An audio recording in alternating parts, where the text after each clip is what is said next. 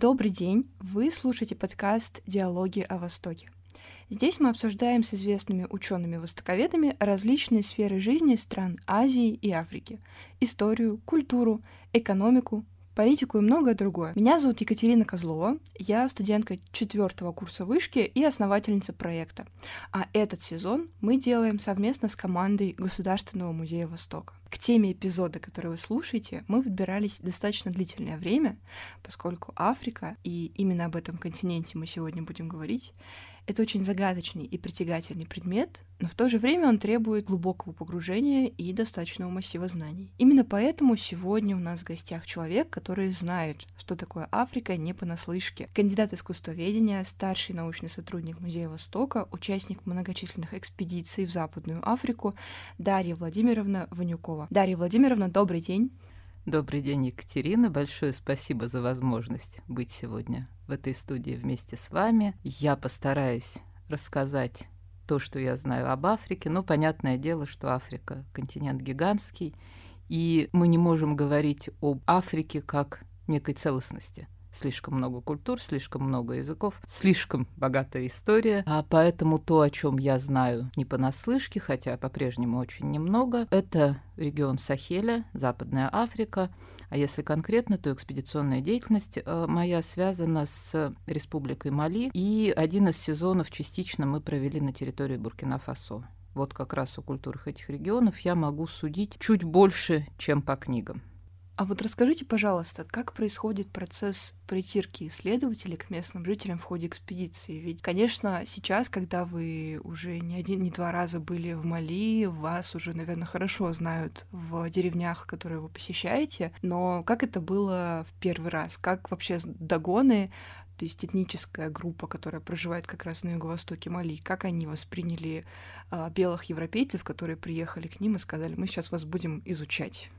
Но нужно сказать, что несмотря на то, что догоны действительно являются одним из таких наиболее притягательных, пожалуй, предметов изучения на территории Западной Африки, это относительно небольшой и относительно закрытый этнос. Численность их не очень велика, проживают они компактно э, как раз на территории Республики Мали, на Нагорье Бандиагара и в прилегающей долине Сино, но есть догонские поселения также на территории Буркина-Фасо, граничащей с Мали, и на территории Кот-де-Вуар. Нужно сказать, что, во-первых, мы не были первыми белыми людьми, которых, которых догоны принимали у себя. Это этнос известный достаточно давно, и первые европейцы э, посетившие Дагонов, э, это французы в XIX веке. То есть Дагоны, в общем, ну, прекрасно знают, кто такие белые люди, имеют о нас свое собственное суждение, поэтому ситуации, когда некие местные жители пребывают в страшнейшем удивлении по поводу белых людей, конечно, не было. Но тут э, нужно сказать о нескольких факторах. Во-первых, э, Дагоны, как вообще жители Республики Мали, очень хорошо расположены к русским. Так сложилось исторически, поскольку достаточно много малийцев э, училось в Советском Союзе, и в настоящее время, более того, э, все правительство Мали можно назвать ну так условно, пророссийским. Так, костяк его составляют как раз выпускники э, российских вузов. Ну, достаточно сказать, что директор Национального музея Республики Мали закончил э, археологический факультет Санкт-Петербургского университета. Он прекрасно знает русский язык, ну и, в общем, конечно, рад был нас видеть, когда мы к нему заявились э, ровно из поля, запыленные, но страшно довольны э, экспедиционным сезоном. Это первый момент. А, в этом смысле почва для нашего появления была подготовлена. Второй момент. Э, экспедиция, в которой я участвую, была организована Институтом востоковедения Российской Академии Наук в 2015 году. Состояла она из одного человека, Петра Анатольевича Куценкова, ведущего научного сотрудника института, который два сезона уже провел в деревнях э, Дагонов. Поэтому, когда туда приехала я, почва была подготовлена. И вот этот процесс первоначальной притирки я не застала. Петр Анатольевич рассказывал о том, что, конечно, к нему присматривались. Безусловно, далеко не на все вопросы э, сразу люди отвечали, отвечали охотно. Но нужно сказать, что, в общем, и Петр Анатольевич был к этой ситуации готов и не все вопросы задавал какие-то вещи, по крайней мере, с общечеловеческой э, точки зрения, неуместные, он просто не спрашивал, это понятно. Вежливость в таких ситуациях должна быть обоюдной. А когда туда приехали мы, я, моя коллега и биолог, который был с нами в течение двух сезонов, первое, что сделали местные жительницы, именно жительницы, потому что отношение к мужчине и женщине, естественно, очень разнится в местной культуре, и пришлые люди тоже в первую очередь считываются как вот это мужчины, вот это женщины. Несмотря на то, что в экспедиции мы ходим в брюках, мы не занимаемся женскими делами, как то стирка, готовка, воспитание детей, мы живем в одном доме с мужчинами, которые не являются нашими родственниками, не являются нашими мужьями, но все-таки, естественно, воспринимают нас как женщин. И знакомство с Дагонской деревней началось с вышучивания, очень добродушного, очень мягкого, очень деликатного, но а, дамы, пожилые дамы, причем, по всей видимости, э, это более приемлемо, когда знакомство начинает именно женщина, обладающая высоким статусом среди женщин деревни, а, предложили нам попробовать то из ступки – ну, что такое то? А догоны э, в повседневной жизни, основа их рациона – это миль, ну, такой сорт проса, э, который они толкут в ступках деревянным пестиком, либо же растирают на зернотерке, каменной причем зернотерке, и затем запаривают. Получается такая очень плотная каша, которую затем едят соусом. Так вот, нам предложили попробовать то не запаренное, не готовое практически. И э, такая шутка местного юмора, потому что понятно, что ну, над чем смеются в основном, да, по первости, над какими-то странными обычаями, в том числе пищевыми привычками. Ну вот, собственно, первый такой опыт контакта с местными, он э, был э, через такое вот вышучивание, ну, по всей видимости, повели мы себя правильно, вытаращили глаза, засмеялись, поблагодарили, и такой вот первоначальный лед а, был растоплен. Ну, конечно, в дальнейшем, опять же, повторюсь, при соблюдении норм во-первых, общечеловеческих, то есть вежливость, э, не проявление чрезмерного любопытства, но при этом одобрительное, заинтересованное отношение. Оно, конечно, дает большие преимущества в общении с местными жителями, но, как вы верно заметили, уже на второй, наверное, третий, ближе к четвертому сезону мы действительно э, поняли, что наши отношения с местными жителями вышли на какой-то немножко иной уровень. Но я должна похвастаться, что в последнем сезоне я получила догонское имя. А я теперь называюсь Мириам Гендо. Нужно сказать, что произошло это как-то так практически незаметно, просто в какой-то момент наша коллега спросила, а вот как мы будем звать ее? И один из догонов сказал, она будет Мириам Гендо.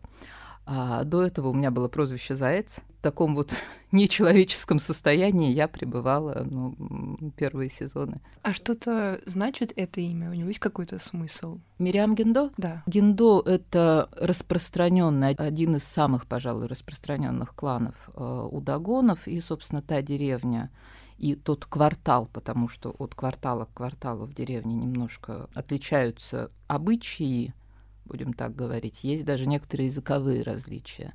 Дело в том, что дагоны — это не монолитный этнос, это скорее этническая группа которая состоит из э, людей, постепенно приходивших, мигрировавших в эти места из э, разных местностей, и они в принципе сохраняют свою такую особенность на протяжении вот уже э, многих поколений. Ну и вот, собственно, Гендо — это э, тот клан, будем так говорить, который в основном нами занимается, с нами возится и нас нянчит во время экспедиции. Ну а Мариам — это также имя очень распространенное, собственно, с исламскими корнями, э, поскольку официальная религия в Мали — это ислам, и часть дагонов придерживаются мусульманских обычаев и, собственно, почитают именно э, Аллаха, то вот такой, ну, я не знаю, как назвать, не знаю, Маша Петрова. То есть можно сказать, что под влиянием ислама дагоны используют имена, и ислам, в принципе, проникает в их быт таким образом. Тут ситуация очень интересная. Насколько я понимаю, насколько я себе это представляю, в Африке это есть повсеместно. А у догонов это э, очень заметно, так же, как это очень заметно на территории всей Республики Мали. Общество малийское поликонфессионально и абсолютно э, лишено агрессивного или неуважительного отношения к тем, кто относится к другим конфессиям. На территории одной деревни могут проживать христиане, мусульмане, и приверженцы местных верований. К исламу дагоны относятся абсолютно спокойно, многие из них ислам принимают. А единственный момент после того, как начала нарастать в регионе э, угроза со стороны исламистов, и вот эти группы боевиков, террористов, как угодно можно их называть, показали оборотную, э, скажем так, сторону фанатичной веры, поскольку то, что они делают, они объясняют во многом религиозными причинами. После этого достаточно э, значительное число догонов стало возвращаться к вере предков. Они э, говорят о том, что вот ислам пришел, и ислам сейчас уходит. Именно потому, что для них это совершенно не характерная ситуация, когда какие-то причины религиозные вызывают серьезные конфликты. Так что э, ислам в дагонских деревнях присутствует. Но вот забавная э, история связана с одним из наших друзей, э, Сейду Жустеном Гендо. Это дагонский э, скульптор, антиквар, хранитель э, культурной традиции в деревне Анде, где экспедиция базируется. А при рождении он получил дагонское имя Герен – а затем родители отдали его в католическую школу, его стали звать Жустен. Ну и после того, как он принял ислам, он стал Сейду, и поэтому он Сейду Жустен Гендо, но при этом он помнит о своем дагонском имени тоже. Они умеют это сочетать, их это не спущает совершенно. Это очень интересно посмотреть, как соединяются сразу три типа верований в одном народе, поскольку в одной из ваших лекций э, вы говорили о том, что, в частности, вот вы, то есть женщина, женщины в составе экспедиции были допущены к, ну, как бы не, не к участию, но вам разрешили посмотреть на ритуал, хотя женщины-догонки в этом не имеют права никак участвовать.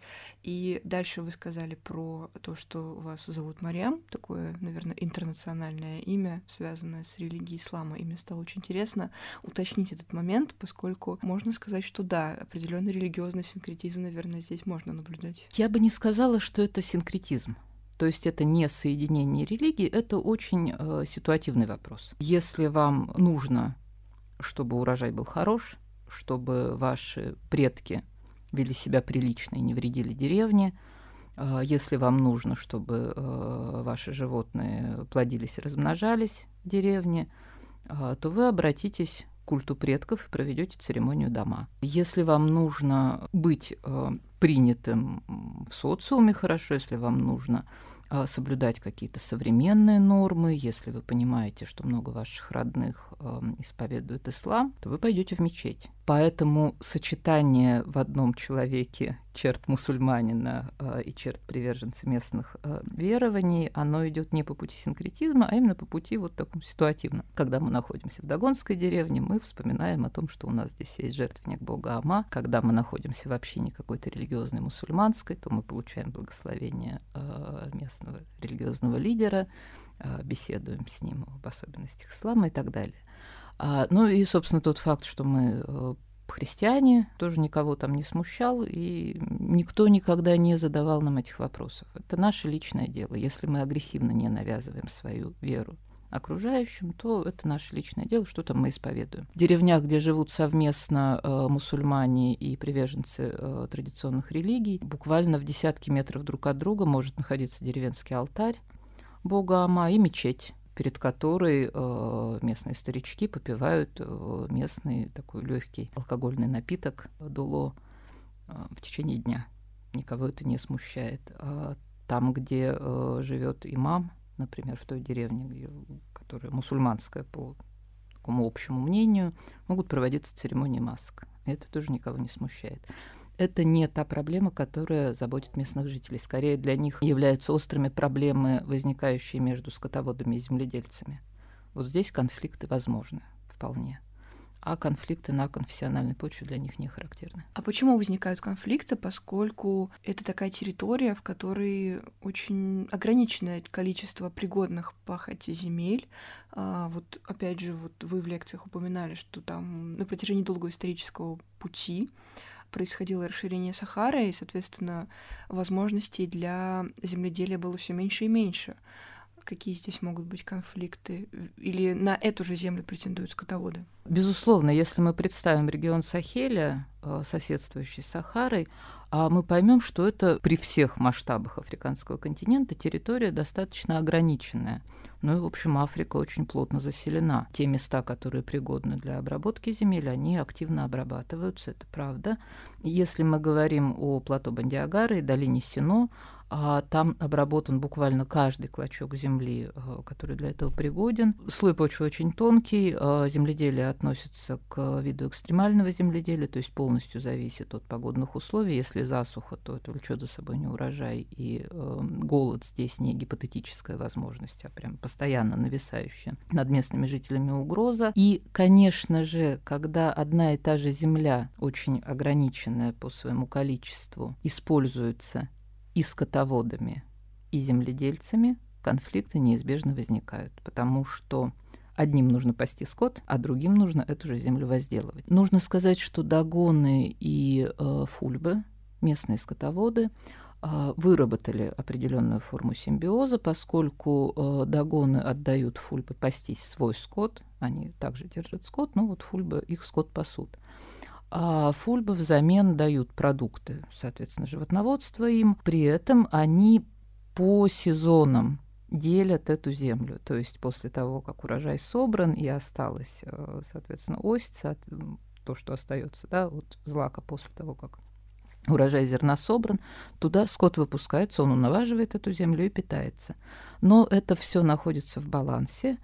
А до той поры, когда не вмешиваются либо погодные условия, а, либо какая-то угроза, которая заставляет людей переселяться, как это происходит сейчас из-за событий, связанных с исламистами на территории Республики Мали. Этот конфликт а, всегда находится в состоянии такого взведенного курка. Как только что-то в стране меняется, этот конфликт обостряется естественно. Ну и понятное дело, что современная политическая именно ситуация, не культурная, а политическая, а, также пытается на вот этой стародавней, не то чтобы вражде, да, но настороженности, которую испытывают те и другие, пытается на этом играть. То есть э, известно, и сами Дагоны об этом говорят, что фульпская молодежь, накручиваемая исламистами, также вступает вот в эти террористические объединения. К ним апеллируют э, как раз-таки тем фактом, что они имеют право на эту землю, и конфликт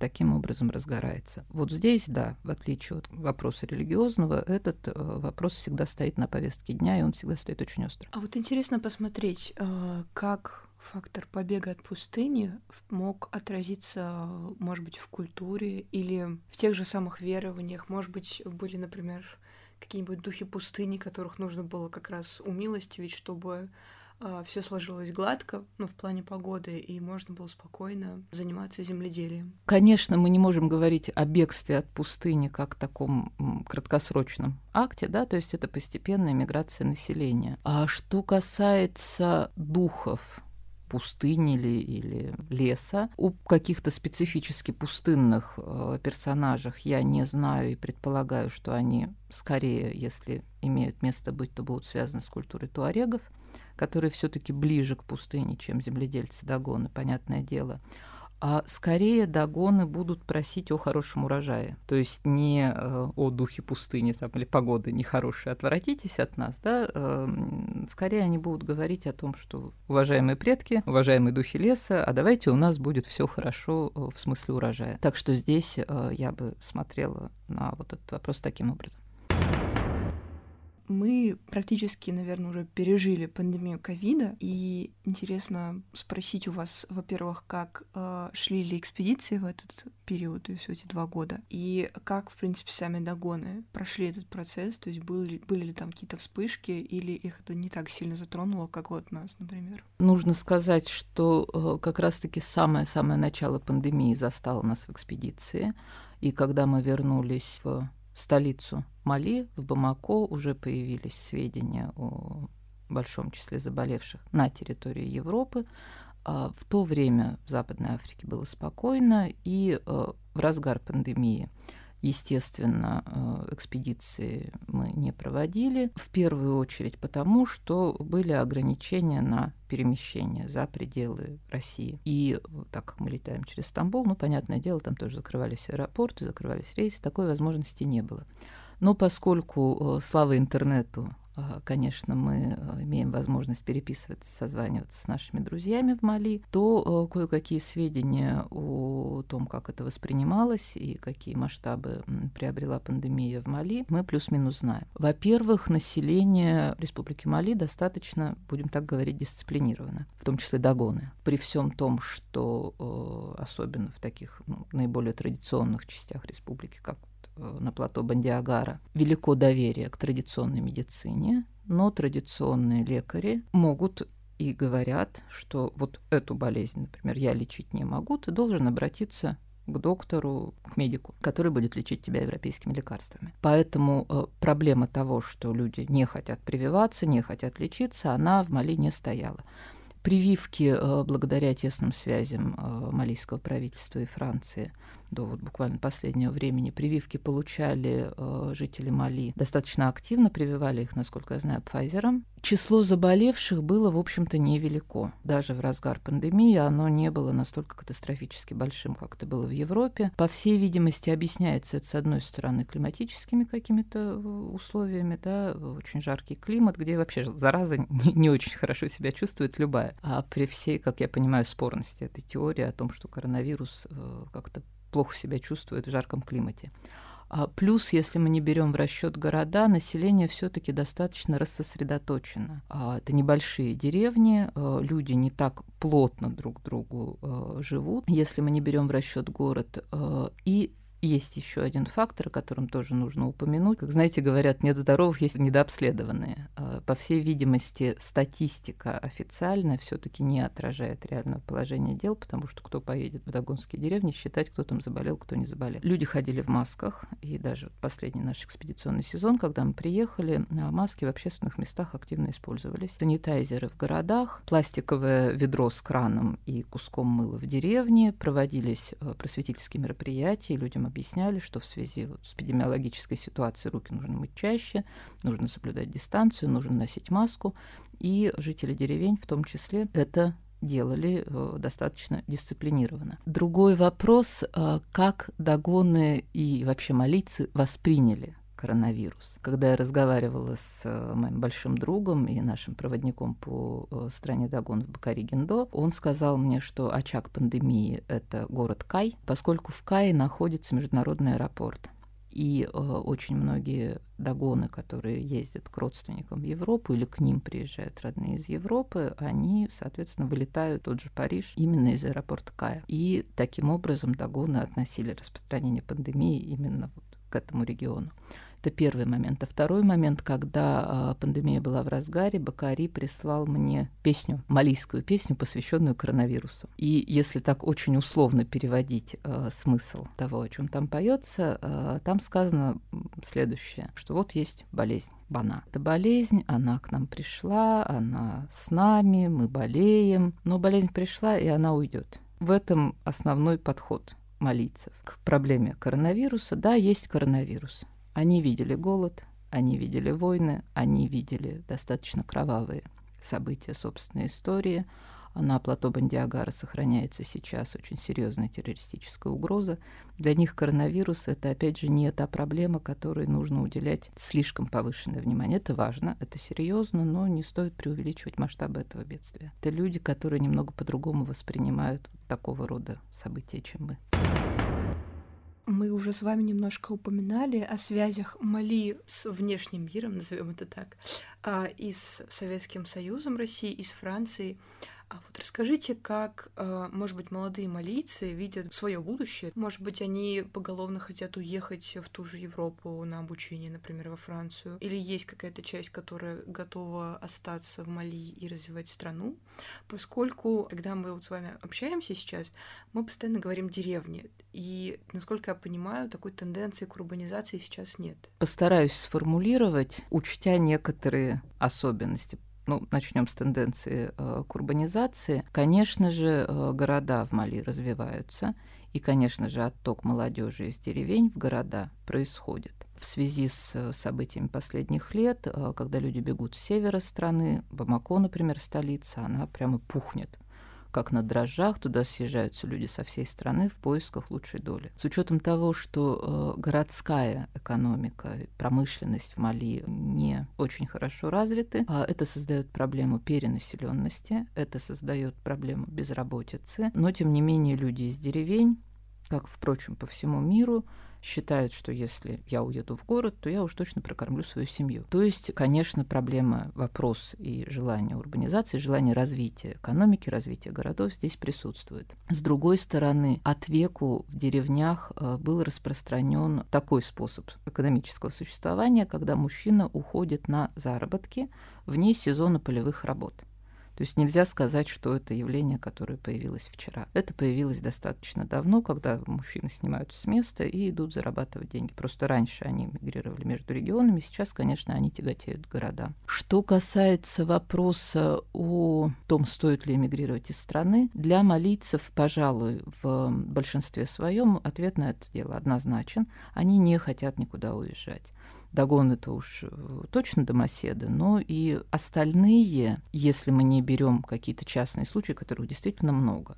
Но, э, в общем-то, идея того, что нужно развивать свою страну, нужно решать свои внутриполитические, экономические проблемы, причем делать это самостоятельно, к вопросу о Франции и Советском Союзе э, и России, практически единодушно мнение молиться о том, что э, лучше бы нам не звать к себе каких-то сильных друзей, а все-таки попробовать решить свои проблемы самим. Мне сложно судить о каком-то политическом векторе, но э, практически все сезоны я наблюдала фестиваль который проходит в Бамако ежегодно, который называется Агабанья. Его собирает инициативная группа как раз молодых в основном малийцев, которые, естественно, самые предприимчивые, самые современные во всех отношениях, которые налаживают собственные связи внутри страны, а Габанья призвана объединить различные этносы Мали.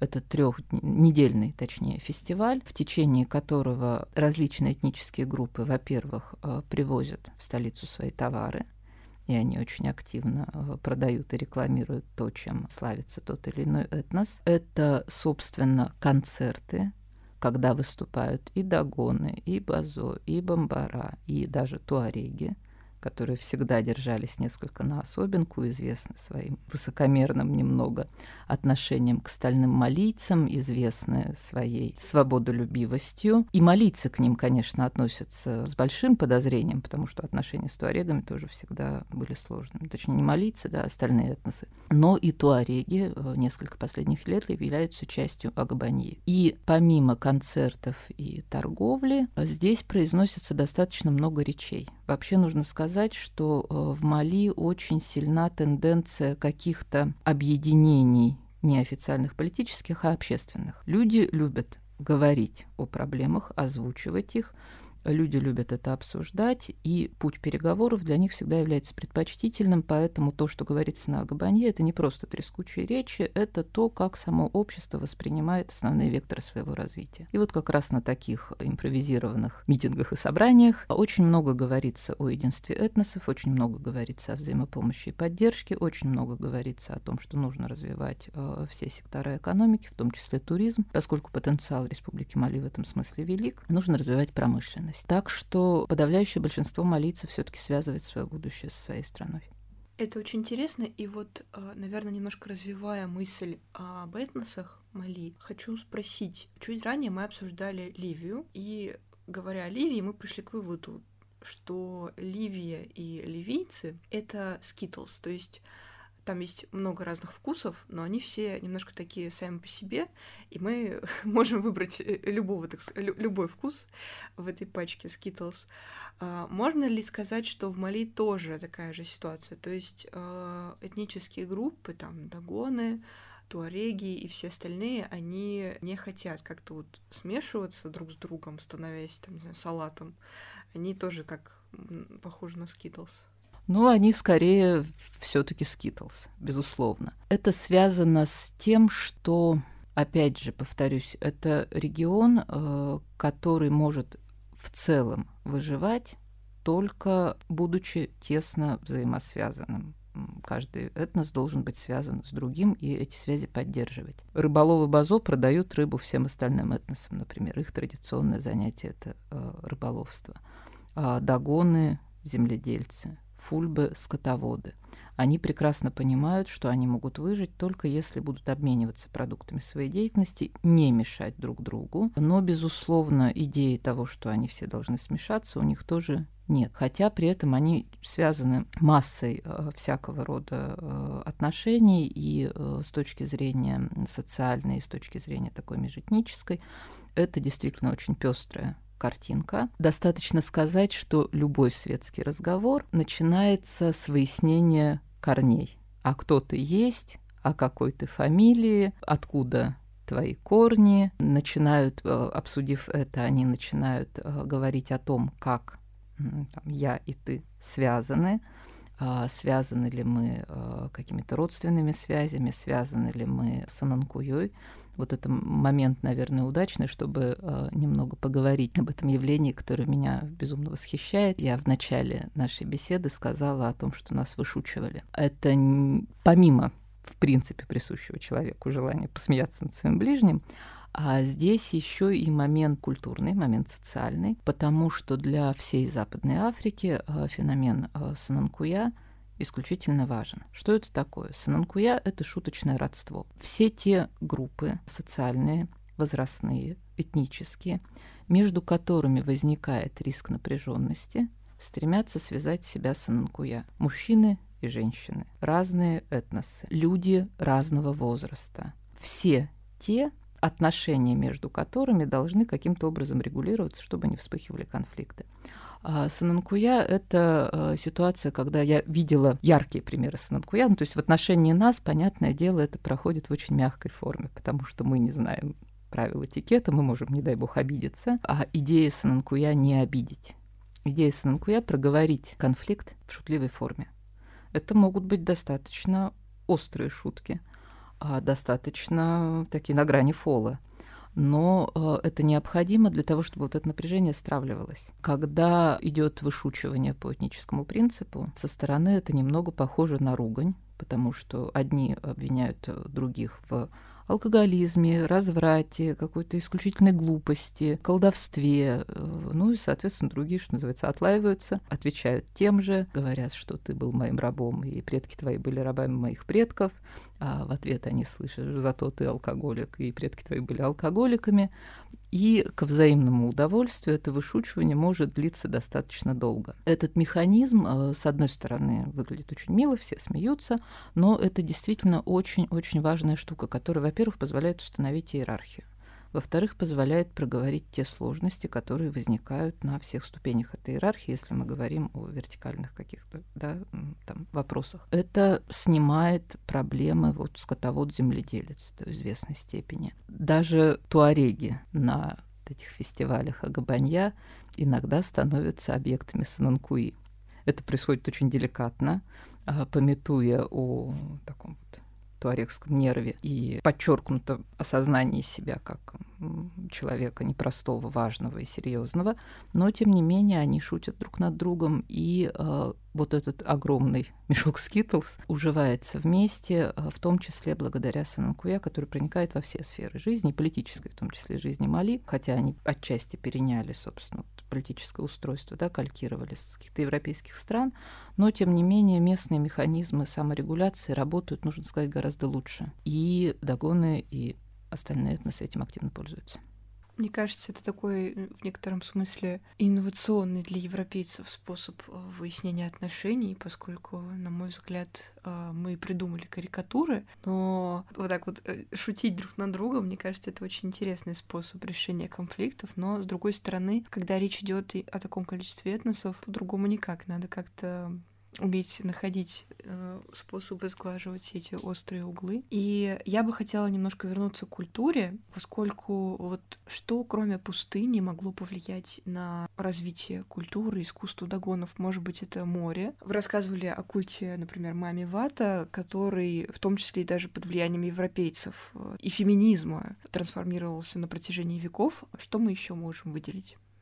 Если мы говорим о Сахеле, то, конечно, э, на культуру всегда влияет вмещающий ландшафт, то есть в данном случае все те вещи, которые мы, в общем-то, уже проговорили. Это зависимость от природных циклов, это наличие небольшого количества пригодной для обработки земли. И для того, чтобы понять, как природные условия влияют на культуру и, ну, собственно, способ э, функционирования того или иного этноса, способ хозяйствования, а как это отражается в культуре, достаточно упомянуть, э, что предшественники догонов телем уже имели развитое земледелие, и в связи с этим, по всей видимости, вот именно для такого типа хозяйствования характерно развитие керамики, великолепной керамики, и ткачества. Земледельческие культуры, они вот эти вещи пестуют и развивают. У догонов э, развито искусство скульптуры, и у догонов, но, правда, не у всех, есть церемония масок, которая, по всей видимости, была привнесена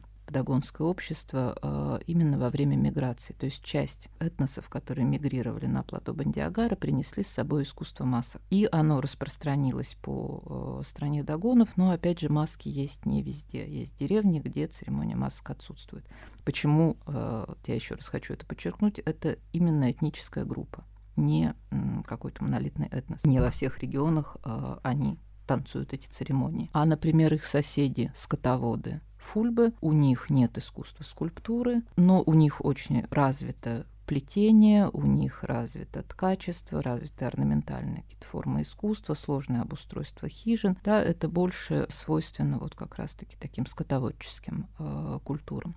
Поэтому ключевой фактор – это, безусловно, то, как люди занимаются хозяйством и кто на них влияет какие этносы вливаются в этническую группу и что они приносят с собой. У них очень интересно а, менялись, например, клановые имена, то есть группа пришельцев могла принести с собой свои клановые имена. У них, соответственно, возникали какие-то формы искусства. Что касается верований, то тут э, ситуация не вполне ясная. Известно, например, что от деревни к деревне даже имя Бога Творца у них может меняться. То есть, по всей видимости, локальные верования сохраняют воспоминания тоже о такой более ранней стадии.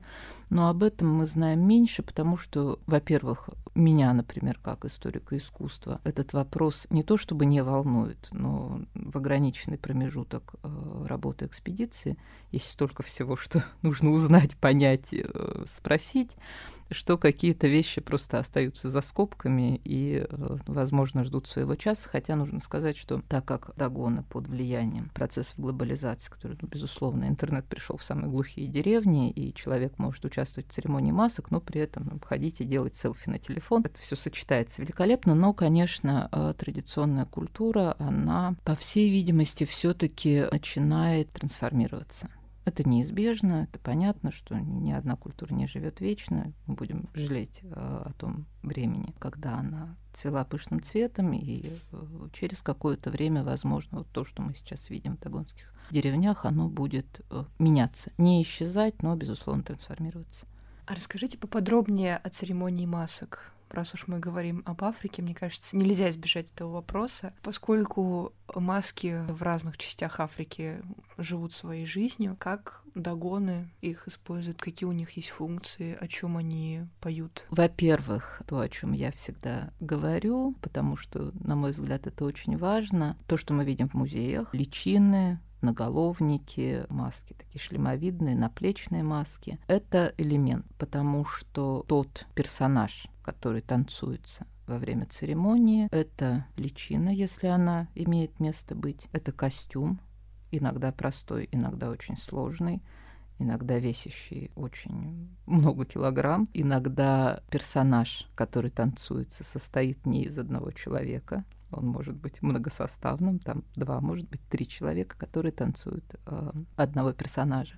Это движение, потому что только в движении вы раскрываете потенциал, опять же, того, кого вы изображаете.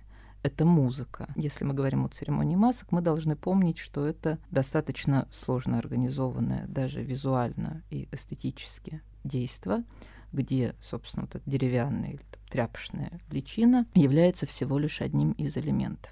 У догонов э, существует более 70 видов масок. Основной круг тех, кого маски изображают, это мир деревни, условно назовем его мир окультуренный, одомашненный. И то, что не деревня. Это мир бруса, того, что находится за пределами деревни, не освоенная территория. То есть фактически у нас с одной стороны, условно говоря, хаос, да, с другой стороны у нас некий космос деревенский. Маски изображают животных, как домашних, так и диких. Маски изображают э, буквально духов леса, потому что одна из масок э, догонов это такой, условно его можно назвать лешим, это человек, на котором не надето ничего рукотворного, движения которого хаотичны, и когда церемония начинается, он э, движется именно со стороны э, леса. С той стороны, где нет возделываемого поля, нет деревни. Маски догонов изображают также охотника, лекаря, европейца. После прихода на эту территорию европейцев э, мы можем видеть маску белого доктора. Я видела фотографии маски туриста, который держит в руках деревянный фотоаппарат потому что как выглядит турист? Турист везде ходит и фотографирует. Маску женщины-этнографа, маску женщины-иноземки. Э, это очень интересная тряпичная маска. И мужчина, который танцует, э, девушку, точнее, не женщину, девушку-иноземку, он танцует ее на ходулях на высоких так, что это сразу бросается в глаза. Она человек, но она не догонский человек, поэтому она внешне, визуально даже очень выбивается из вот этого ряда. Есть маска, которая изображает дом вождя. Она практически 3 метра в высоту, такая узкая э, деревянная планка, украшенная резьбой. Масок много, они не все одновременно участвуют в церемонии, но тут тоже нужно понимать, что церемония может быть локальной по какому-то поводу, она может быть региональной. А есть церемония, которая кочует из деревни в деревню и раз там в несколько лет. Танцуется, длится она несколько дней, включает в себя как дневные дневные, так и ночные эпизоды. То, что видела я, было посвящено, э, с одной стороны, сбору урожая, с другой стороны, поминовению усопших. И вот тоже мы об этом упомянули, почему, собственно, можно было женщинам смотреть. Ну, потому что какие мы женщины?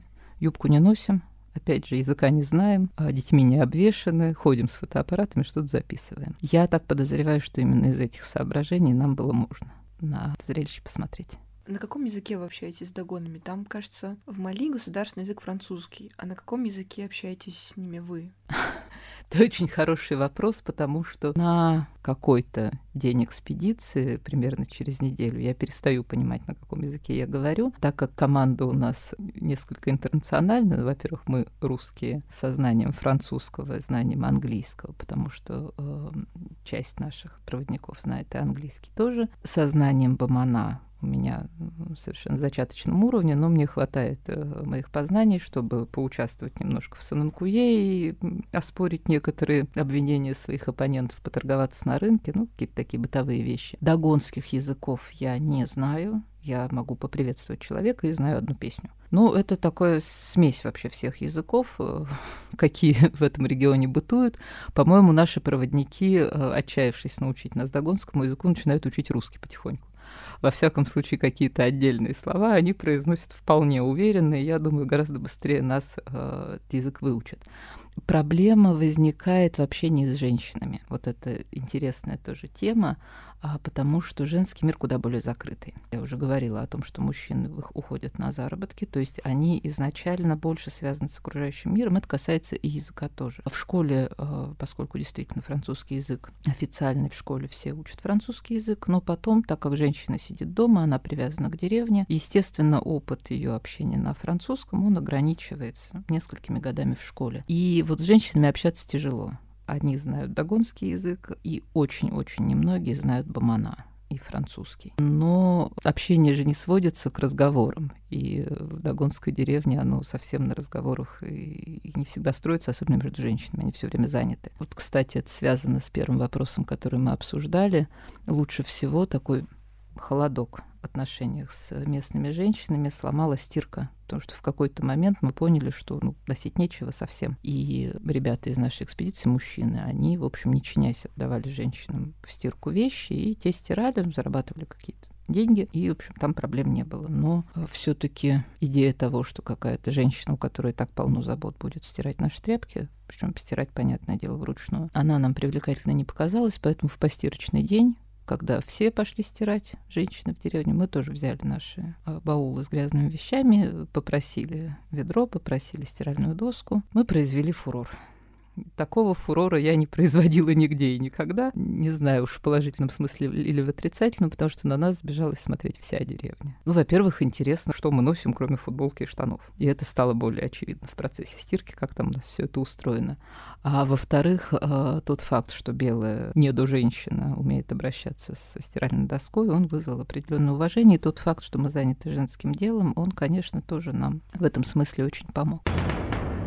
Мне кажется, что мы на очень хорошей позитивной ноте завершаем наш подкаст, что культурная и языковая стена все-таки была сломлена. Дорогие слушатели, пишите нам в комментарии, что вы думаете об этом выпуске. Хотите ли вы посетить Мали? Я вот, например, почувствовала, что Африка стала для меня чуть ближе. Обязательно ставьте лайки, подписывайтесь на социальных сетях, рассказывайте своим друзьям о нашем замечательном подкасте. Приходите в Музей Востока и до новых встреч. Спасибо большое, всего вам доброго.